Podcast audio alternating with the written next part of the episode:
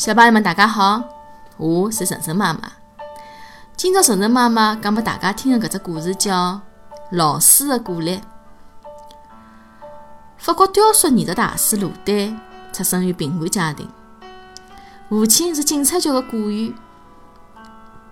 虽然伊自幼欢喜画图，但由于父亲的强烈反对，因此只能徘徊辣盖美术学堂的大门口。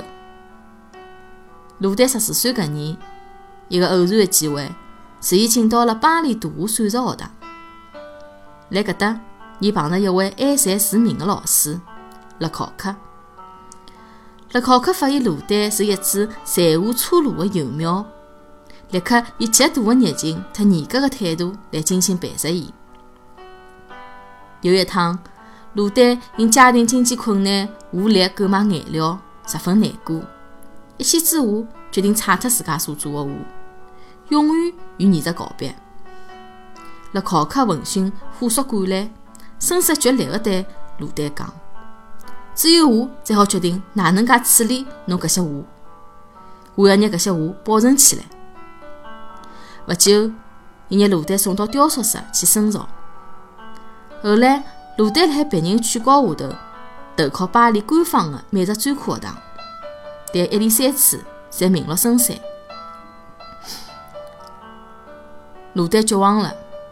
伊悲伤地认为，作为雕塑家，自家的生命已经结束了。搿辰光，勒考克先生又向伊伸出了热情的双手，耐心地开导伊讲：“没被录取，搿是侬可能碰着最好的事体。要晓得，美术学堂已经变成了一所古典主义学堂。”搿搭做出来个物事千篇一律，毫无感情，非常单调，侪是骗人的物事。